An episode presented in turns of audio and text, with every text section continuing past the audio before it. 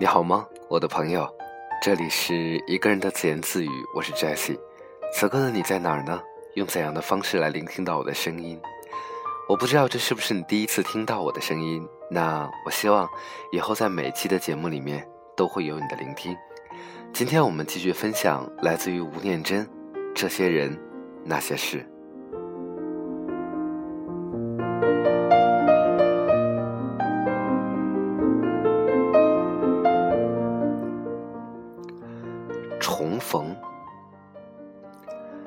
事业失败之后，才发现除了开车之外，自己好像连说得出口、拿得出手的专长都没有。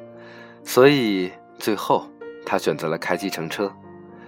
只是没想到台北竟然这么小，计程车在市区总是能碰到以前商场上的那些客户或者对手，熟人不收费，自己倒贴时间和油钱，这都不算什么。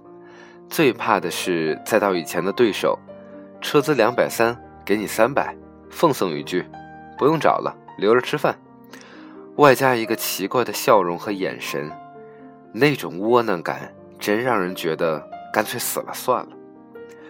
所以后来他专跑机场，说比较不会遇到类似难堪的情况，而且也不用整天在市区里面没目的的闲逛。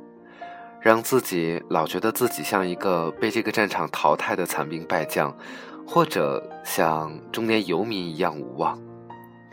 不过，他也承认，跑机场的另一个奢望是，如果前妻带着孩子们偷偷回来的话，说不定还有机会堵上他们，至少和孩子们见上一面。唉，离婚后就没见过，如今。我只能凭空想象他们现在的样子，有的时候男人会这样感慨。孩子和前妻一直没碰上，没想到先碰上的反而是昔日的爱人。他说那天车子才靠近，他就认出他来了，曾经那么熟悉的脸孔和身体，而且除了发型，几十年了，这个女人好像一点都没变化。上车后。他只说了一个医院的名字和“麻烦你”，之后便沉默地看着窗外。反而是男人自己一直担心会不会因为车子里的名牌而被他认出来。不过他似乎没有留意，视线从窗外的风景收回来，然后便拿出电话。第一通电话是打的给他在澳洲的家的，听得出先生去了英国，他轮流跟两个孩子说话。要一个男孩不要为了打球而找借口不去上中文课，也要另一个女孩要好好练钢琴，不然表演的时候会出糗。然后说见到外婆之后会替他们说爱她等等，最后才听出是他母亲病了，因为他说我还没到医院，不过妈妈相信外婆一定会平安的。他还记得他母亲的样子和声音，以及他母亲做的一手好菜。更记得两个人分手后的某一天，他母亲来到公司，哽咽地跟他说：“你怎么可以这样对我女儿呢？你都不记得我烧过那么多那么多好吃的菜给你吃了吗？”他记得那时候，女人母亲那种颤抖的语气和怨恨的眼神。打完家里的电话，接着打的是他公司的，利顿了英文。明确的指令加上自然流露对同事的关心，一如既往。他们大学的时候就是班对儿，毕业之后男人去当兵，而女人在外商公司做事。退伍后，他把一些客户拉过来，两个人合伙做。三年后，两个人的公司变成二十几个人，而他却莫名其妙和一个客户的女儿上了床。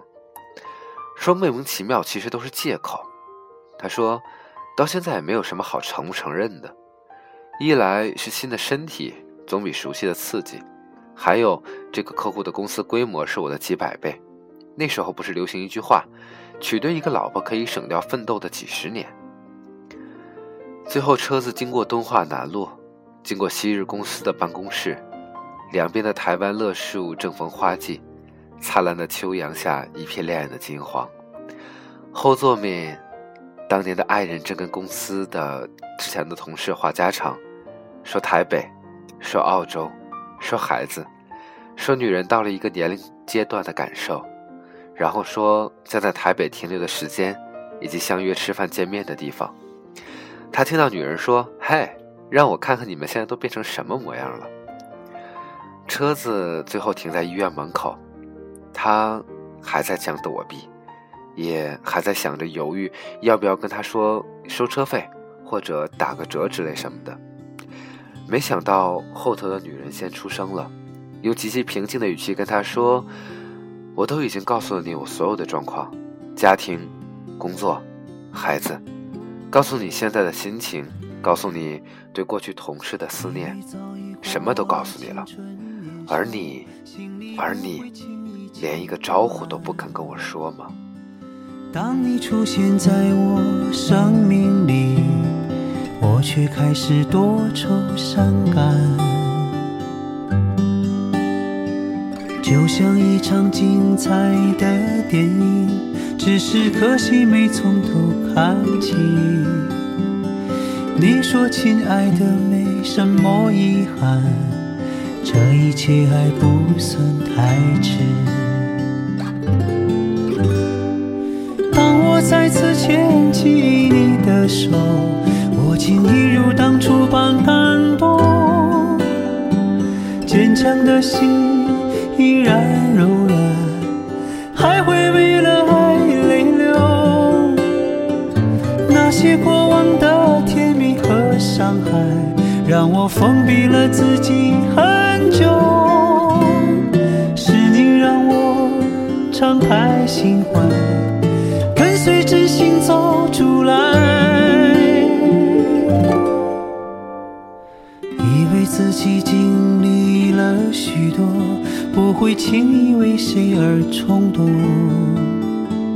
可无论有天我们多成熟，在爱面前还是孩子。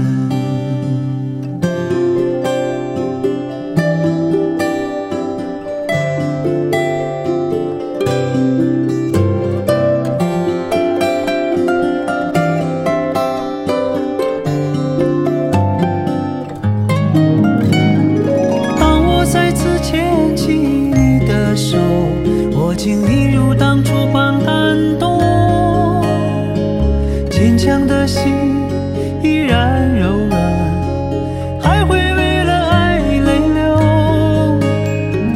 那些过往的甜蜜和伤害让我封闭了自己很久。每个人的青春岁月里面我们都会有这样一个或者几个特殊的人。可是呢时过境迁之后当你的心态真的调整好了，其实，在见到的时候，也无非是那一句：“感谢你曾经来过，不遗憾的离开。”所以，曾经我们所有发生的一切，是财富，是经历，是故事。夜深了，天依然还凉着，希望下一期依然有你的聆听。晚安，再见。这一切还不算太迟。